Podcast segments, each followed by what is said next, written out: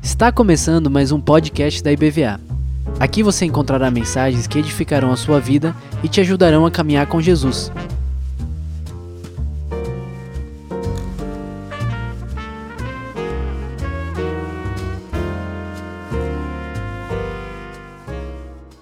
Deus abençoe. Amém. Glória a Deus. Boa noite, graça e paz a todos. Amém? Hum, mais ou menos. Amém. Glória a Deus. Assim tem que ser. Olha só, enquanto eu estou me preparando aqui, eu queria falar sobre um pouquinho sobre a, a conferência de mulheres. Conferência ou congresso? Conferência. Conferência. Há uma diferença né, entre conferência e congresso. Conferência é aquilo que nós vamos só apenas conferendar, que já está dito, já está decidido, então apenas nós vamos conferendar aquilo que está escrito, é o que vai ser feito aqui nesses dias. Quero falar sobre conferência de mulheres, mas quero falar com os homens. Eu queria que levantasse a mão os homens que a sua mulher já se inscreveu para a conferência. A maioria nem sabe. Hã?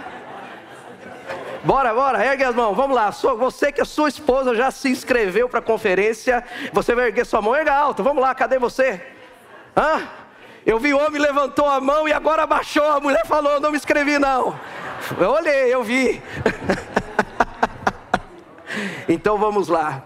Olha só, eu quero falar com você. Às vezes, as mulheres ficam assim, será que eu me inscrevo ou não escrevo? Porque fica pensando às vezes, será que vai liberar? Será que o, ele vai cuidar das crianças? Vai cuidar daquilo que a gente precisa? Às vezes fica toda receosa por alguns detalhes que você, homem, pode ajudar demais. E às vezes ela não comenta isso com você, mas às vezes é, é fato. Isso acontece, tá? Então o que acontece? A sua participação na sua casa, nesse processo, vai ser muito importante para que a sua esposa possa estar aqui. Às vezes fica até receosa de pedir os 70 reais, que custa apenas 70 reais. Para tua esposa vai estar aqui sendo abençoada durante dois dias, dia 23 e dia 24 de setembro. Você acha que tem preço que pague uma mulher animada, feliz, alegre? Uma mulher que te ama verdadeiramente, vai aprender com a palavra de Deus na sua casa? Não tem, gente. Não tem. Então vale a pena cada centavo.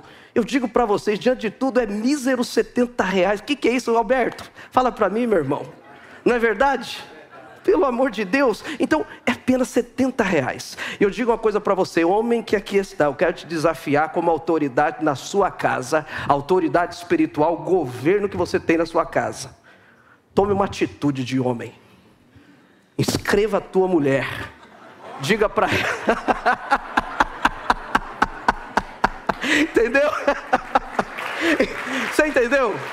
Então, Faça isso, dê de presente para tua esposa, saia daqui. As mulheres estão aqui à minha esquerda, à sua direita. Ali estão ali todas reunidas já com a mesa de inscrição. Você vai lá e inscreva a sua esposa. Vai ser bênção para a vida dela. Fala, pastor, mas meu amado, como é que vai ficar a criança? Fique tranquilo, eu dou um jeito. Você vai dar um jeito, você vai organizar isso aí. Tô certo, Eduardo? Eduardo tá ali, ó, vibrando. Deve estar tá precisando muito em casa da esposa aqui. Tô brincando. Tamo junto, conheço a Bia. Glória a Deus por isso. Amém? Então, no final, eu vou lembrar de novo você, para que não saia daqui antes de fazer a inscrição da sua esposa. Vai ser um tempo muito especial, não somente para ela, mas para vocês, quanto casal. Amém? Bom, nessa noite, especificamente, eu quero falar sobre um, um, texto bíblico que o Senhor, que o Espírito Santo tem ministrado ao meu coração. Dessa trajetória da maratona bíblica ao longo desse ano, ao longo desses três anos, Uh, eu tenho usado muito para as pessoas que ali estão, os irmãos e irmãs. Eu tenho dito assim, às vezes as pessoas podem perguntar e dizer assim: Poxa, mas lê a palavra de Deus de uma forma assim corrida, né? Uma forma bastante dinâmica. Será que tem, tem o efeito? Tem muita gente que deixa de ler a palavra de Deus porque, não que esteja errado, mas às vezes tem que, acho que tem que parar, estudar capítulo por capítulo, ou texto por texto, e às vezes isso você não consegue ir adiante. Você, a leitura da palavra de Deus ela é tão essencial nas nossas vidas como qualquer arroz e feijão ou qualquer alimento que você come no seu dia a dia. Eu tenho certeza que se perguntar, talvez 90% das pessoas que aqui estão, se eu perguntar o que, que você comeu exatamente há 15 dias atrás, há 15 dias, não, uma segunda-feira, semana retrasada, o que, que você comeu no almoço ou comeu na janta? A 90% das pessoas vão dizer sim, aí eu não me lembro. Agora você sabe de uma coisa: que você está vivo aqui, você está com saúde porque você se alimentou. Mesma coisa é a leitura da palavra de Deus. Nós só temos, nós somos, somos fortes espiritualmente. Nós só temos esse nutriente saudável para as nossas vidas espirituais, nós temos saúde espiritual se nós estamos em contato e lendo a palavra de Deus. Por isso é tão importante a leitura da Bíblia, para que você possa estar alimentando o seu espírito. É assim que funciona. E dentro dessas leituras eu tenho falado assim, isso é muito importante. E o Espírito ele vai ministrando e revelando a palavra dele a cada um de, a cada um de nós. A palavra de Deus ela, ela é inerente a qualquer pessoa que explique. Pastor, estamos aqui, temos pastores aqui que nos ajudam no entendimento da palavra, mas a palavra de Deus ela se revela por si só para cada um de nós. Quando nós estamos dispostos verdadeiramente a lê-la, a entendê-la, a pedir essa orientação do Espírito Santo de Deus. E pensando nisso, eu estava hoje preparando a palavra, e dentro de um texto que me chamou a atenção enquanto nós estávamos na, na, leitura bíblica, na maratona, sempre que algum texto me chamava a atenção, eu escrevia lá, estudar, ler de novo esse texto. E parecia que eu nunca tinha lido na minha vida, porque a palavra de Deus ela se revelava e falava alguma coisa diferente. E começava a ministrar o meu espírito, a minha vida, mostrando algumas coisas que eu precisava mudar sem sequer precisar fazer um estudo que fosse um pouco mais teológico, mais profundo a respeito do texto por si só. E quando eu estava preparando essa palavra para ministrar hoje, buscando esse texto, aí uma coisa que me deixou um pouco nervoso, o Espírito Santo falou assim: Eu não quero que você faça esboço absolutamente nenhum, você não vai escrever nada. Eu falei: Tá de brincadeira. Eu fiquei me remoendo, começou a me dar um estado de nervo, de nervoso. Eu falei: Meu Deus, mas como é isso? Aí ele, o Espírito Santo começou a falar: esse texto falou ao seu coração. Lembra aquele dia? Esse texto falou ao seu coração. Quando algo ministra a nós, eu não preciso ficar, de repente, anotando demais ou dizendo, indo mais profundo, porque aquilo lá se revelou ao meu coração e aquilo lá transformou algumas coisas na minha vida. E eu quero contar essa história para vocês hoje. Se você puder abrir comigo a sua Bíblia, no no livro de 1 Reis, capítulo 17. Nós vamos fazer uma leitura aqui dos 22 versículos. Você pode ir abrindo. Eu estou usando a, a versão Almeida Revista e Atualizada. 1 de Reis, capítulo 17, versículo 1 ao versículo 22. Só falando um pouquinho o contexto aqui para vocês, o que está, o que, o que dá sequência nesse, exatamente nesse texto que nós vamos fazer a leitura agora. No, no capítulo 16, do versículo 29 até o versículo 34, está falando aqui né, da sucessão dos reis, dos reis do, de Israel, alguns reis de, de, da tribo de Judá, mas aqui especificamente estava falando sobre, sobre um rei que sucedeu um outro, que é o rei Acabe. E fala aqui que o rei Acabe, diz que ele foi o pior rei, trazendo para o nosso palavreado, foi o pior rei que existiu, que Israel teve, em toda a sua trajetória. Foi pior. Por quê? Porque além de, de ele permanecer no pecado, nos pecados de Jeroboão, que era antecessor, bastante antecedeu os reis de Israel, diz que além disso, ele fez algo que foi terrível. Diz que ele se prostrou diante de Baal, que era um deus, né? Um Deus profano, e, e também construiu postes ídolos a Azerá, uma outra, outra, um outro ídolo da época. E diz que por conta disso ele o que? Ele deixou de adorar a Deus, que foi pior do que os pecados. Mas ele deixou de adorar a Deus para adorar um outro rei, e ele se prostrou diante de um outro rei, deixando Deus de lado. Por isso a palavra de Deus fala que ele foi o pior rei, o pior de todos os reis que a nação conheceu. E quando isso exatamente estava acontecendo, diz que também nesse momento se levanta um homem aqui chamado Iel, que a palavra fala aqui que ele era um etelita, e diz que ele voltou a edificar a cidade de Jericó. Aí você pode perguntar, mas edificar a cidade de Jericó? É porque na realidade em Josué capítulo 6, se não me engano, fala lá que Josué queimou e destruiu toda a cidade de Jericó, que era a cidade que fazia parte de Canaã, a terra, prometida, como uma forma de sacrifício a Deus. Então houve uma destruição, queimou, né? Josué fez isso. E diz que nesse momento de adoração, de se prostrarem diante de um outro, outro rei, de Baal, diz que levanta esse homem querendo reconstruir Jericó, que era uma afronta, aquilo que tinha sido feito a Deus por Josué. E diz que se levanta, diz que no início da construção morre o primogênito desse cara aqui chamado Iel, e depois, na hora que foi colocar os portões, diz que morreu também o filho caçula também, mostrando a forma que Deus estava olhando isso, a forma desgraçada que tudo estava acontecendo naquele momento. Diz que quando isso está acontecendo, o rei se prostrando diante dos outros deuses, né? O povo querendo trazer à tona objetos de adoração que não fosse a Deus. Levanta-se um homem chamado Elias, e Elias vendo tudo isso acontecer, ele diz assim, capítulo 17, verso 1. Diz assim: Então Elias, o tesbita dos moradores de Gileade, disse a Acabe: Tão certo como vive o Senhor, Deus de Israel, a quem eu sirvo, não haverá orvalho nem chuva nos próximos anos, a não ser quando eu disser. Então a palavra do Senhor veio a Elias, dizendo: Saia daqui, vá para o leste e esconda-se junto ao ribeiro de Querite, nas imediações do Jordão. Você beberá a água do ribeiro, e eu ordenarei aos corvos que sustentem você naquele lugar. Elias foi e fez segundo a palavra do Senhor. Retirou-se e ficou morando junto ao ribeiro de Querite, nas imediações do Jordão. Os corvos lhe traziam pão e carne pela manhã, bem como pão e carne ao anoitecer. E ele bebia a água do ribeiro. Mas passado algum, passados alguns dias, o ribeiro secou, porque não chovia sobre a terra. Então, a palavra do Senhor veio a Elias dizendo: Levante-se e vá a Serepta, que pertence a Sidom, e fique por lá. Ali ordenei a uma viúva que dê comida para você. Então ele se levantou e foi a Serepta. Chegando ao portão da cidade, encontrou uma viúva que estava apanhando lenha.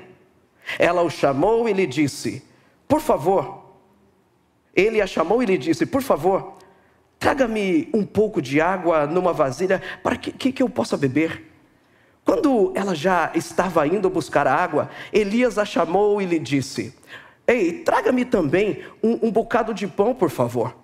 Porém, ela respondeu: Tão certo como vive o Senhor, seu Deus, não tenho nenhum pão assado.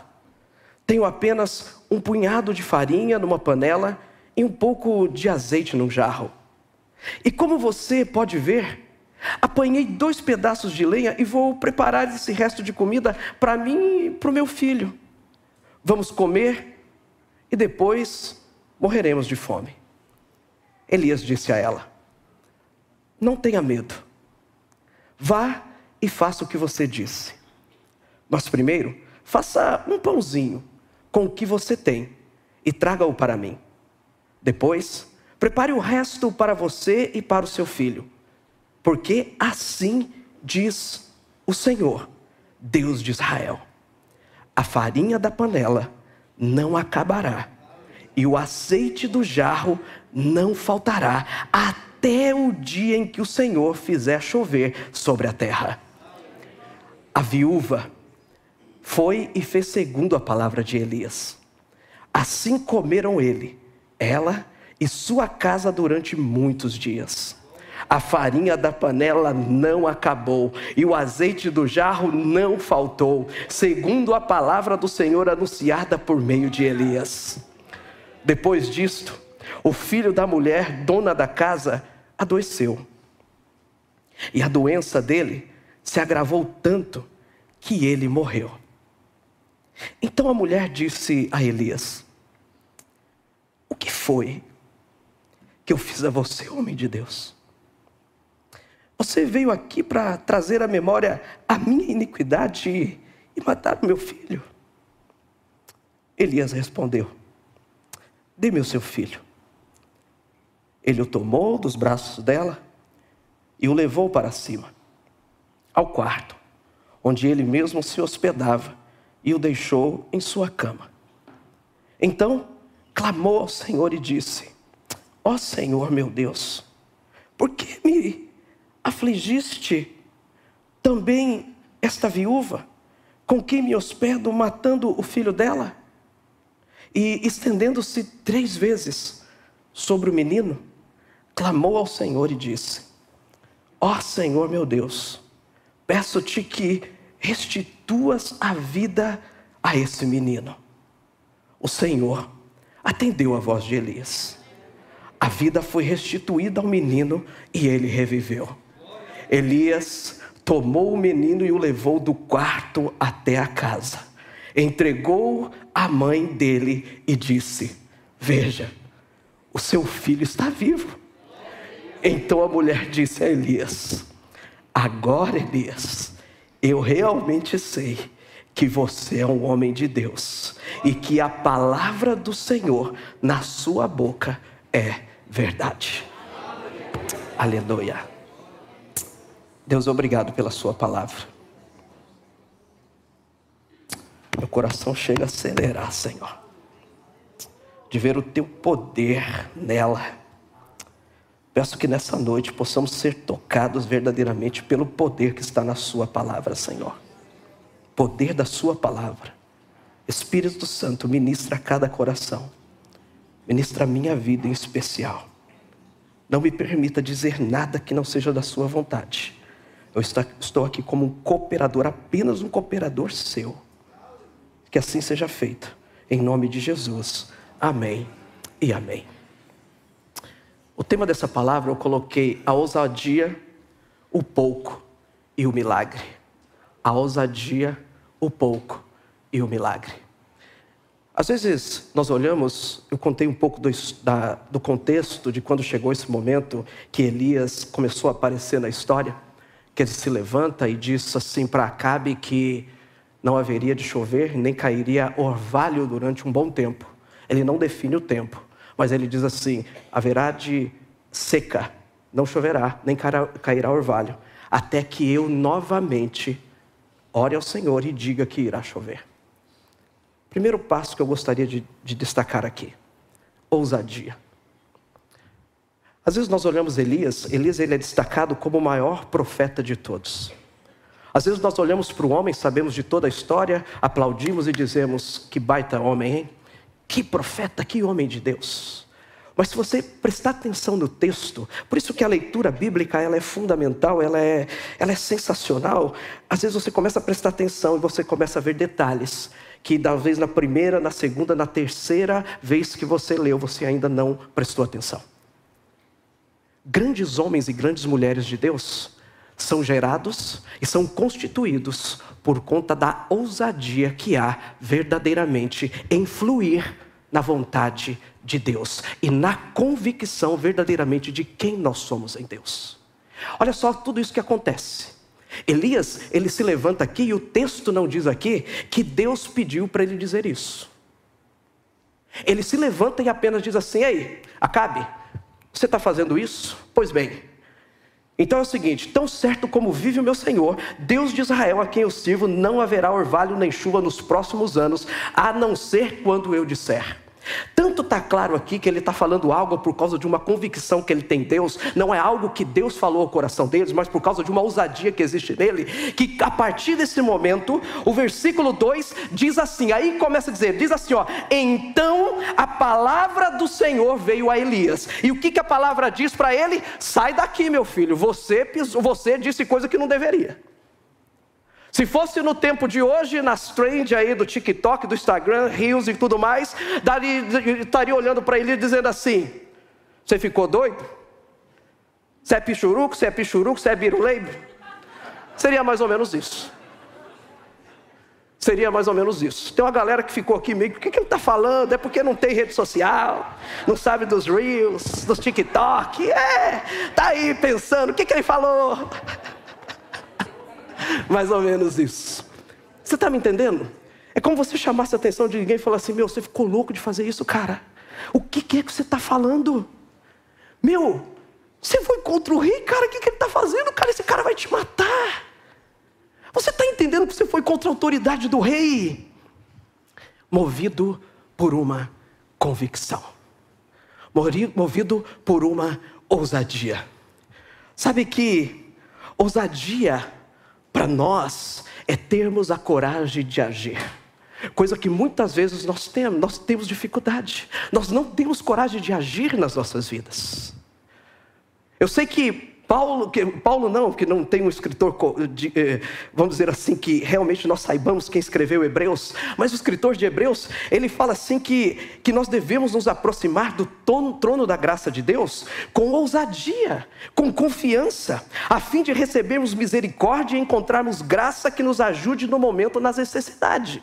Sabe por que muitas vezes nós somos fragilizados no nosso dia a dia, no nosso cotidiano? Porque nós não temos essa ousadia que Elias teve de ter o seu nome escrito na história e se tornar o maior de todos os profetas que a Bíblia relata, por falta o quê? De uma confiança, de uma ousadia. Às vezes nós temos medo de darmos passos além do que nós poderíamos dar, sabe por quê? Porque nós não temos, na maioria das vezes, uma convicção realmente de quem é Deus em nós. Às vezes nós estamos presos, sabe o que? A tradições religiosas na nossa vida. Eu sempre faço isso, falo isso, porque isso está muito, muito forte dentro do meu coração todo momento. Às vezes nós não damos um passo de fé de dizer assim, não, eu quero viver com Jesus. Eu quero realmente agir como Jesus agiria. Eu quero convidar Jesus para entrar na minha vida. Eu quero romper com tradições religiosas de toda a minha vida, do meu passado, porque eu quero viver. Falta-nos ousadia. Aí sabe o que acontece? Nós não experimentamos a graça, a misericórdia de Deus e nós não vemos as coisas acontecendo a nosso favor. Porque nos falta o quê? A ousadia que havia em Elias. Ele era um homem, um ser humano assim como eu e você, que resolveu desafiar o quê? Aquelas pessoas realmente que não serviam a Deus da forma que deveria acontecer naquela época. Ele sabia que a nação estava sendo levada para um buraco, estava sendo dirigida debaixo de maldição. Mas por haver um entendimento de quem era Deus, não só de ouvir falar, mas alguém que vivia com Deus, sabia verdadeiramente que era o Deus, ele diz: Eu não posso deixar isso seguir desse jeito, eu vou colocar em risco aqui a minha própria vida. Mas muitas vezes nós temos receios e medos.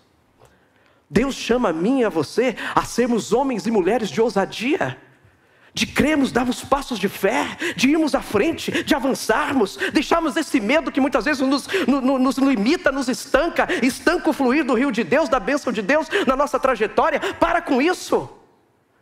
Nós temos um Deus que é acima de todas as coisas, acima de um governo, acima de tudo aquilo que nós possamos pensar, Ele é Deus. Você consegue entender isso e sentir isso verdadeiramente dentro de você? Que jamais Ele vai te deixar só, que Ele vai te livrar de todo e qualquer risco na sua vida, que o que de pior pode acontecer na tua vida é você perder essa vida terrena e ir para junto de Deus. Isso é o pior nessa vida terrena, mas o melhor que pode acontecer para a tua vida. E nós somos fracos. Deus nos chama a entrar e a viver num ambiente de ousadia, de confiança, realmente crendo em quem Ele é. É assim que tem que ser. Não tem outro caminho. Aí Deus sempre ele nos dá o escape. Ele nos leva. Quando ele teve essa atitude, Elias, no, no versículo 2, ele diz assim: aí a palavra do Senhor vem, porque está dizendo aqui, ó o texto, ó o texto, diz aqui, ó, então a palavra de Deus veio para Elias e diz assim: meu filho, agora eu que estou falando, sai fora daí, saia daqui, vai para o leste e esconda-se junto ao ribeiro de Querite. Vai lá, você vai tomar água de um ribeiro que tem lá. E outra coisa, eu vou mandar um pássaro lá, um corvo para te alimentar. Aí Deus começa a trabalhar na vida de Elias. Primeira coisa, provisão de Deus. Deus nos leva a lugar, quando nós nos colocamos nessa posição de confiarmos em Deus, de sermos ousados em Deus, Deus nos leva a lugares e muitas vezes lugares, às vezes deserto, lugares de seca, porque a seca estava começando naquela época. Mas Deus sempre mantém o sustento e a provisão de tudo aquilo que nós precisamos. O corvo, tem algumas nações que vê o corvo como um, um pássaro meio azarado, que diz que traz azar, né? E diz que, que ele representa a escuridão, muitas vezes aquilo que não presta. E diz que Deus envia exatamente um pássaro desse para alimentar Elias. E diz que os corvos, durante manhã e noite, traziam o alimento para Elias. E diz que ele ficou lá durante um bom tempo. Sabe uma das coisas mais interessantes que, que eu enxergo também nesse texto? Diz que o corvo, se você estudar sobre o corvo, você vai ouvir dizendo: ele é um animal, ele é um pássaro que ele imita outros animais. E se o corvo ele convive com o ser humano, ele fala algumas palavras que o ser humano fala. Aí eu fico imaginando por que um corvo? Mesmo nos momentos mais difíceis das nossas vidas, quando o Senhor nos tira para tratar, mesmo quando nós vivemos nos desertos das nossas vidas, nos lugares muitas vezes da humilhação, da fuga que nós temos, por mais difícil que pareça as pessoas ou as situações ou as adversidades que nós estamos vivendo, Deus está absolutamente no controle de tudo isso. Deus está cuidando de cada detalhe da sua vida. Eu, no meu pensamento, nas minhas viagens, eu fico pensando assim, por que não? Pensar que de repente ele ia sozinho, porque ele estava só, de repente aquele corvo começou a. Elias, não sei. Eu te amo, não sei. Quem é que sabe? Porque Deus, Ele é um Deus que verdadeiramente Ele supre todas as nossas necessidades de formas, na maioria das vezes, inimagináveis. Mas isso se revela quando nós entramos nesse ambiente de ousadia. Quando nós somos ousados, nós acreditamos em Deus. Eu sei que você, de repente, nesse momento da sua vida, talvez esteja passando por um momento assim. Talvez você esteja precisando da confiança, da ousadia. Talvez você esteja exatamente nesse momento de Deus provar. Porque Deus, quando Ele vai atuar através da vida de um homem, de uma mulher, Ele vai trabalhar primeiro o nosso coração. Deus tinha uma obra gigantesca aqui para Elias, como nós conhecemos, mas ele trabalha os nossos fundamentos. Ele estava trabalhando o cuidado, o zelo, a provisão, o sustento, tudo aquilo que Elias precisava. Mas não era o suficiente ainda. Ele diz assim: Elias, presta atenção, o ribeiro secou aí, tá certo? Agora eu vou te enviar para uma viúva. Uma viúva que não tem o nome dela tem aquilo que ela fez, a forma que ela creu. Às vezes nós damos importância tanto para nomes, né? idolatramos nomes e pessoas, mas o que temos que olhar é para aquilo que Deus faz através das pessoas. Por isso que não tem um nome aqui, é uma mulher especial, viúva de Serepta. Ele diz assim: Eu vou te enviar lá para a viúva de Serepta, porque agora eu vou provar realmente a qualidade que há em você. Serepta quer dizer crisol. Crisol, significado, todo mundo sabe o que é crisol. É uma substância que tem uma reação química que você coloca com algum metal precioso e ele mostra se realmente aquele metal ele tem qualidade, ele é de qualidade. Aí Deus diz assim: Pois é, meu filho, passou por tudo isso, tratou o corvo, alimentou. Pois é, agora eu quero realmente extrair, quero mostrar e mostrar para você e tirar suas melhores qualidades, aquilo que realmente quer em você. E Deus diz: Você vai lá agora para a viúva do crisol, a viúva de Serepta. E diz que ele chega naquele lugar. Ele chega e aquela mulher, ele, ele, ele, ele encontra aquela mulher. O Senhor disse assim que ela já, ele já ia ministrar para aquela mulher, dizendo que ela iria receber. Então eu entendo assim que ela já estava na expectativa, já entendendo que um homem iria chegar. E diz que ele chega, diz que ele pede uma água para ela, ela vai buscar. E depois ele diz: Ó, oh, rapaz, a, a, além disso, faz um pãozinho para mim. Ela diz assim: É, mas eu não tenho. O que eu tenho aqui é apenas uma porção de farinha, que é o suficiente para fazer só aqui um, um pouquinho de azeite, que é para mim e para o meu filho, para que a gente possa comer, esperar a morte. Primeira coisa, a ousadia. Segunda coisa, o pouco. Quando diz ali o pouco, uma porção, diz ali sobre a porção de uma mão. É o que ela tinha nas suas mãos. Sabe, e de acordo com isso, a palavra de Deus diz que por ela ter dado aquele pouco, só apenas aquilo que ela tinha, ter colocado diante de Deus, o profeta abençoou, ele comeu, diz que aquilo ali foi o suficiente para que aquilo se multiplicasse na vida dela e eles tivessem comida por longos dias até que toda aquela seca se passasse. Ousadia é a primeira, a segunda é o pouco. Às vezes nós não temos nada, olhamos para nós mesmos e não temos nada para oferecer a Deus. Pouquíssimo. Às vezes você olha e não consegue olhar talvez uma, duas, três, quatro, cinco coisas que você tem de bom na tua vida e diz: Ah, Senhor, eu tenho isso de bom em mim. Nós ficamos até constrangidos muitas vezes de chegar diante da presença do Senhor, achando que nós temos que estar perfeitos para sermos abençoados. Talvez os seus defeitos, aquilo que você vê como é defeito, é muito maior, sobrepõe muito as qualidades que você tem na sua vida. Eu não consigo mudar porque eu sou assim. Ah, meu casamento tem um problema porque nós somos assim, não conseguimos mudar. Qual é a porção que você tem de bom na sua vida? Que você pode apresentar diante de Deus e Deus pode multiplicar exatamente na tua vida. Deus, Ele é um Deus de multiplicação. Quando nós vemos algo acontecendo, nós não olhamos para a pessoa ou para o nome, mas nós vemos naquilo exatamente aquilo que aconteceu.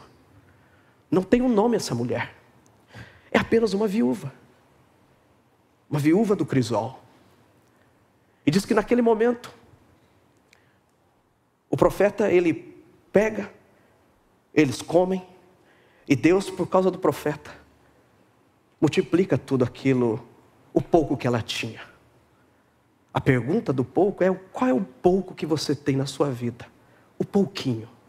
Porque nessa noite eu digo em nome de Jesus, o Senhor quer multiplicar isso na tua vida para honra e glória do nome dEle. Não é o seu nome, mas é o nome de Deus, aquilo que Deus pode fazer na sua vida para honra e glória do nome dEle. Qual é a falta de desesperança que você tem? Está preocupado com o quê?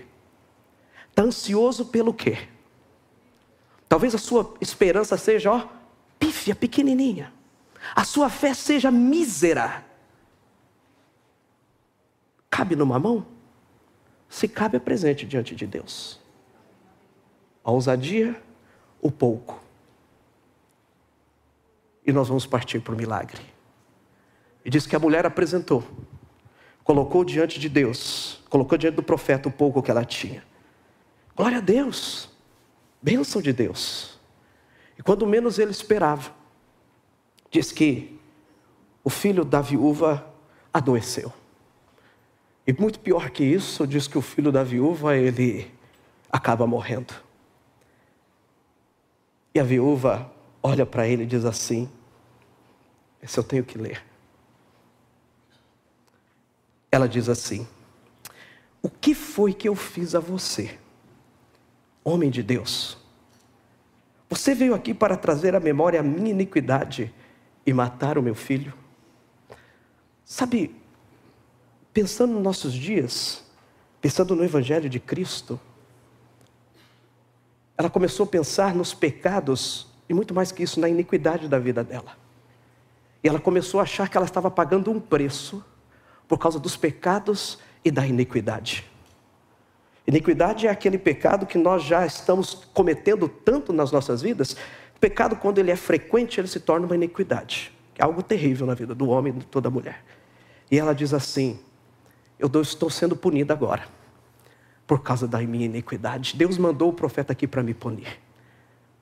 Às vezes nós temos essa mesma consciência, esse mesmo pensamento a respeito de Jesus. Nós achamos que Jesus, ele veio muitas vezes para nos punir de alguma forma, que Deus em Jesus veio para nos punir. E muitas vezes Deus nos permite passar por momentos extremamente difíceis, difíceis, e às vezes, nesses momentos difíceis, nós mesmos nos julgamos e dizemos: Eu estou pagando um preço pelos meus pecados, pelas minhas iniquidades. Primeira coisa, o preço do seu pecado e da sua iniquidade já foi pago por Jesus. Às vezes o diabo ele usa isso para te acusar, para te limitar, para fazer de você um homem ou uma mulher totalmente acovardada, para não deixar ter essa ousadia, essa confiança de entrar na presença do Senhor por conta do pecado e da iniquidade. É esse o primeiro pensamento que vem na cabeça daquela mulher. E diz que o próprio profeta ele olha e diz assim: Senhor, meu Deus do céu, por que, que o Senhor permitiu isso que acontecesse? Olha, eu estava vivendo tão bem, o Senhor multiplicou tudo, multiplicou. Mas Deus queria também mostrar para Elias tratar. Deus estava o quê? Trazendo as melhores qualidades para ele que se tornasse realmente o profeta e o homem que Deus realmente queria que ele fosse. Ensinando aquela mulher, ensinando o filho da mulher. E diz que naquele momento, a hora que ele vê aquilo, ele pergunta para o Senhor por que ele deixou isso acontecer. Diz que ele pega o, garoto dos braços. E diz aqui o texto que ele pega e sobe na parte de cima da casa, no lugar onde ele repousava. E diz que ele coloca o corpo em cima da sua cama. Cama é lugar de descanso. Para nós recebermos o milagre do Senhor, às vezes nós ficamos extremamente ansiosos.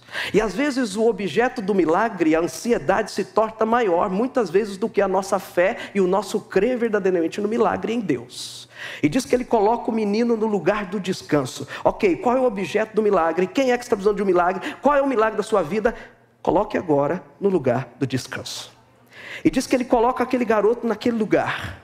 E diz que ele vem Aí que ele fala, uma mulher que pensou que ele estava sendo punida por causa da sua iniquidade ou dos seus pecados. Jesus perdoou na cruz, pagou todo o preço do meu pecado e do seu pecado. E diz o que? Que o homem, que o profeta ora ao Senhor, e diz que por três vezes ele pega e se deita sobre o corpo do garoto. E diz que na terceira vez o garoto se levanta. Sabe o que isso fala para você? Nós temos um Jesus que ao terceiro dia, um, dois, três dias, se levantou para a honra e glória de Deus, para que o meu, o seu pecado, a sua iniquidade fosse perdoado por Ele. E sabe o que?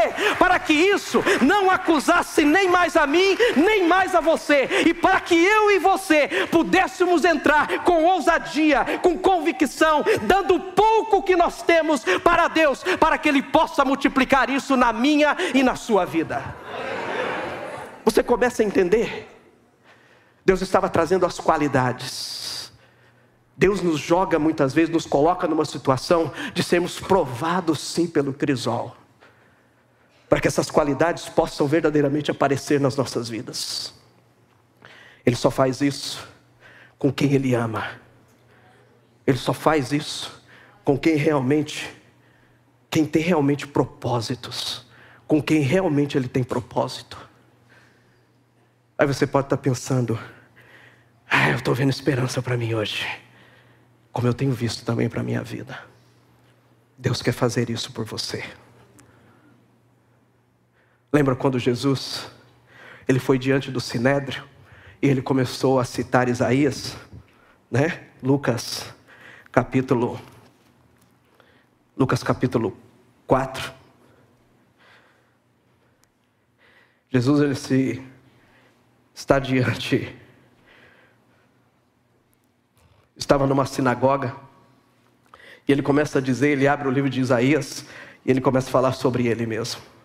Ele diz assim: O Espírito do Senhor está sobre mim, porque ele me ungiu para evangelizar os pobres, enviou-me para proclamar libertação aos cativos isso, pessoal do louvor, pode subir, por favor. O Espírito do Senhor está sobre mim, porque Ele me ungiu para evangelizar os pobres, enviou-me para proclamar libertação aos cativos e, restaura e restauração da vista aos cegos, para pôr em liberdade os oprimidos e proclamar o ano aceitável do Senhor. Fechou o livro e se sentou. Diz aqui, ó, e se sentou-se. Todos na sinagoga tinham os olhos fixos nele. Então Jesus começou a dizer: Eu fico pensando nessa cena aqui.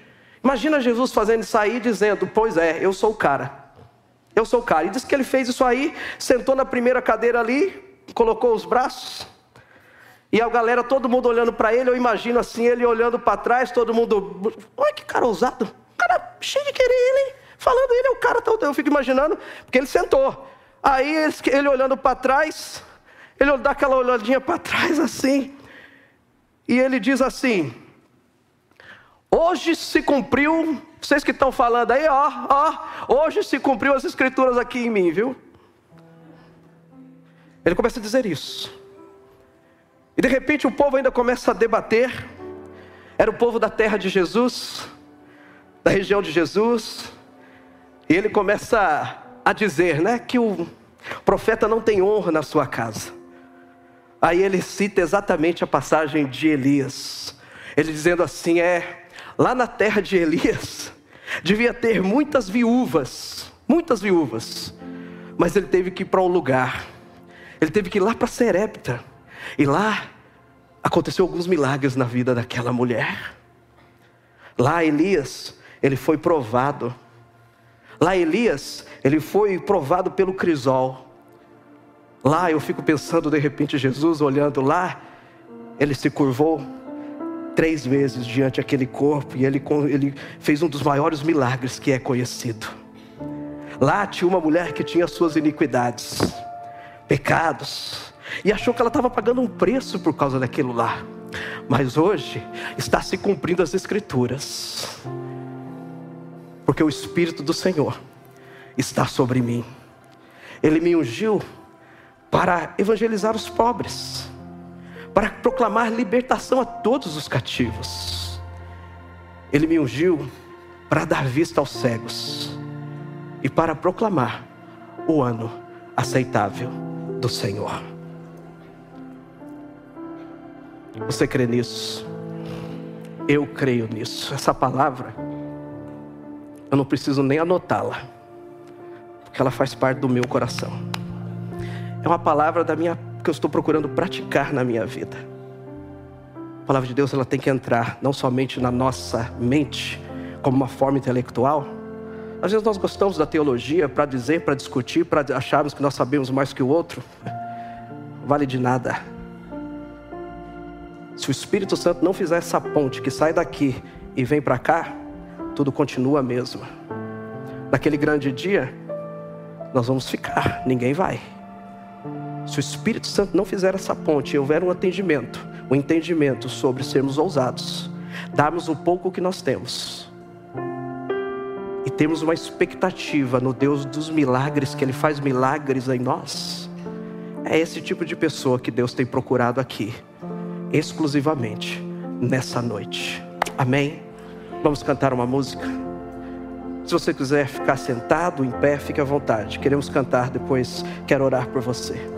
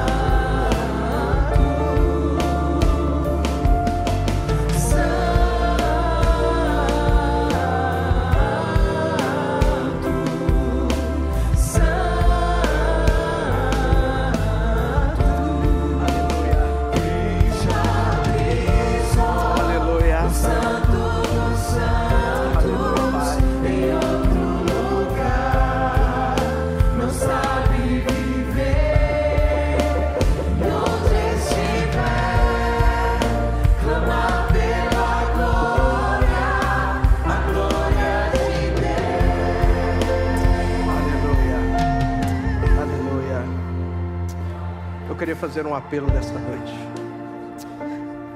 Tem alguém que abraça ele.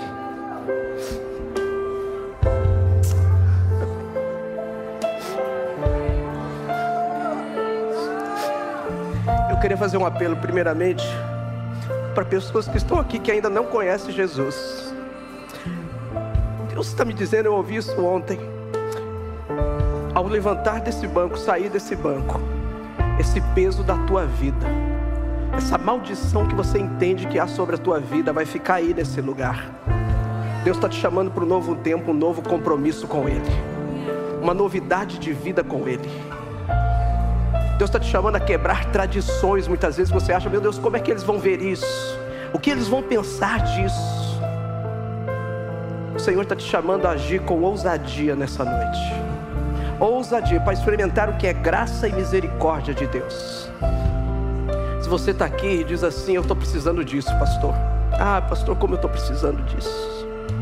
Eu queria que você fizesse o sinal no seu lugar aí mesmo. Diz assim: Pastor, eu estou aqui, eu estou precisando disso. Levante as suas mãos. Amém. Levante as suas mãos. Amém. Ok. Amém. Pode levantar, levanta um pouquinho mais alto. Por favor. Por favor. Amém. Amém. Eu, eu, eu sem constranger, eu posso pedir para vocês virem aqui à frente. Eu quero orar por você, por favor. Pode ser? Podem vir? Podem, sem problema? Pode vir sem constrangimento. Eu quero estar aqui para receber você. Pode vir, pode vir vocês que levantaram as mãos. Venha, por favor, venha. Pode vir, tá? Pode vir. Pode vir. Amém? Pode vir. Alguém, por favor, ajude elas aí, ó. Conduza elas também, por favor. Wilza, Rita, acompanhe elas, por favor. Pode vir. Amém. Glória a Deus. Amém. Aleluia. Queridas, queridas. Amém. Aleluia. Fiquem à vontade, se quiser ficar em pé, do jeito que vocês acharem melhor. Eu só quero que fique junto com elas aqui, tá bom? Aleluia. Amém. Amém. Glória a Deus. Amém. Queria pedir também agora pessoas que olham para dentro de si mesmas e falam assim: eu não consigo viver aquelas poucas qualidades que eu tenho, eu não consigo experimentar uma mudança verdadeiramente de vida. Eu ainda luto com as minhas emoções, eu luto às vezes com as minhas mágoas, coisas que eu vivi no meu passado, as frustrações que eu tive, as palavras que recebi, ou as atitudes que tive ao contrário daquilo que eu esperava verdadeiramente para a minha vida. Talvez você vive diante disso, isso fica remoendo dia após dia na sua vida. Você até tenta se reerguer, mas é tão pouco parece a tua esperança e a tua fé que você não consegue ir adiante. Você não consegue caminhar. O Senhor está te pedindo para você apresentar o pouco que você tem, para que Ele possa multiplicar isso na sua vida. Se você está aqui, eu queria te convidar também que você venha para frente, nós queremos orar, para que em nome de Jesus isso seja multiplicado na sua vida, para honra e glória do nome de Deus. Pode vir, pode sair do seu lugar, não tenha medo, não tenha receio, venha, venha mesmo, pode vir, pode vir, glória a Deus, glória a Deus, amém. Venha, minha irmã, Deus abençoe. Venha, meu irmão, Deus abençoe a sua vida em nome de Jesus, amém. Glória a Deus, glória a Deus. E eu quero orar por aquelas pessoas que estão precisando verdadeiramente de um milagre do Senhor, mas milagre mesmo, milagre mesmo. Não é compra de carro, compra de casa, não estou falando nada disso, não. Estou falando de milagre do Senhor. Você sabe que é só o milagre do Senhor mesmo para resolver isso. É doença, é processo, é problema que você não vê realmente uma solução para isso e diz: é só verdadeiramente um milagre da parte de Deus. Quero orar por você também. Peço que os diáconos me ajudem aqui, porque o pessoal está ficando ali, ó, para espalhar melhor aqui, por favor. Vamos lá? Pode vir para frente. Nós vamos orar em nome de Jesus. Aleluia. Amém. Glória a Deus. Aleluia. Isso, pedir para os pastores me ajudarem, por favor. E se você tem fé, se você está aqui, não saiu do teu lugar, mas você tem fé, você pode também vir nos ajudar em oração aqui também nessa noite. Orar com pessoas aqui e ministrar em nome de Jesus. Amém? Vamos orar, vamos orar. Impõe as mãos, ore mesmo no nome de Jesus, no nome de Jesus, no nome de Jesus, no nome de Jesus. Aleluia, Pai. Nós invocamos o Teu santo nome nessa noite. Nós não estamos aqui, Senhor, olhando para homens e mulheres. O que cada um pode fazer, as mãos que estão tocando, mas nós estamos olhando, orando por um toque um toque do Espírito Santo de Deus. Pai, em nome de Jesus, eu oro, Senhor Jesus, por aquelas vidas que estão hoje aqui entregando a sua vida a Ti, Jesus, suas vidas a Jesus. Pai, que todo passado, passado horroroso, horroroso, o Senhor está esquecendo agora e deixando tudo para trás. Eu oro, Senhor Jesus, por uma novidade de vida, uma nova vida com o Senhor. Oh Deus, e que muito mais que palavras, que elas, eles possam se sentir assim no nome de Jesus. Pai, todo pecado e toda iniquidade, Senhor, foi perdoada por ti, Jesus. Espírito Santo, leva, Senhor, esses meus amigos e amigas aqui, Senhor, a um verdadeiro arrependimento, Senhor, arrependimento verdadeiro e genuíno no nome de Jesus, a uma conversão verdadeira, Senhor. Pai, que todo passado seja dissipado, apagado, no nome de Jesus, no nome de Jesus. Eu oro, Senhor, agora por aqueles, ó Deus, que tem pouco para apresentar, ó Deus, como uma pequena porção, ó Deus, mas dizendo, Senhor, é, é o mínimo que eu tenho. Eu não consigo nesse mínimo. Pai, que o Senhor possa tomar agora em Suas mãos, para honra e glória do Seu nome. E possa multiplicar, Senhor Jesus, essa virtude, possa multiplicar agora, Senhor, essa qualidade, para honra e glória do Seu nome, Senhor. Aquilo que não via possibilidade de mudar, que seja mudado, Senhor. As boas atitudes, ó oh Deus, aquilo, Senhor Jesus, que é importante, Senhor Jesus, para esse relacionamento. Para a vida profissional, para o relacionamento com os filhos, Senhor, para o relacionamento com o Senhor, é pouco mas é o suficiente para o Senhor. Que o Senhor multiplique, Senhor, e que possam viver em novidades de vida em nome de Jesus. Em nome de Jesus. Pai, eu quero orar agora, Senhor. Xarabasuricantri alabasuri andralabas.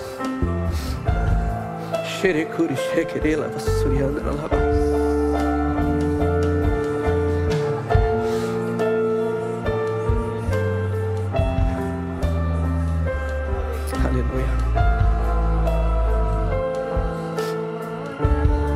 Pai, em nome de Jesus. Pai, nós estamos aqui, Senhor, diante da tua presença, Senhor. Deus, eu quero clamar, Senhor Jesus, verdadeiramente por milagres nessa noite, Senhor. Deus, tu és um Deus que continua fazendo milagres.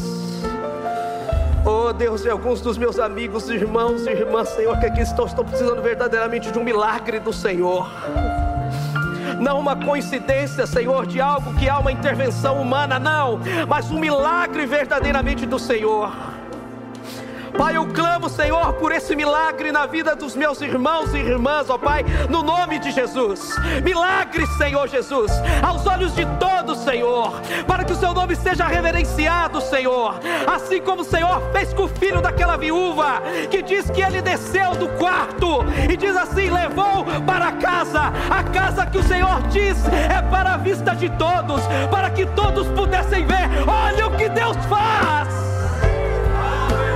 Pai, que o seu nome seja glorificado, que o seu nome seja exaltado, Senhor. Milagres do Senhor, milagres do Senhor. Oh Deus, manifesta o teu poder, Senhor, nessa noite, no nome de Jesus. No nome de Jesus. Pai, até que tudo isso acontecesse a primeira palavra de Elias, Senhor, foi quando ele desafiou o rei Acabe e diz: Não choverá. Ele diz por conta de uma convicção. Mas quando o Senhor fez o milagre, aquela viúva olhou para ele no versículo 22 e diz assim: Agora verdadeiramente eu sei que você é homem de Deus e que a tua palavra vem de Deus, que a tua palavra tem poder. Que assim seja, ó Pai na vida dos meus irmãos e irmãs que aqui estão nessa noite, no nome de Jesus, para honra e glória do seu nome. Amém, amém e amém. Aleluia. Aleluia.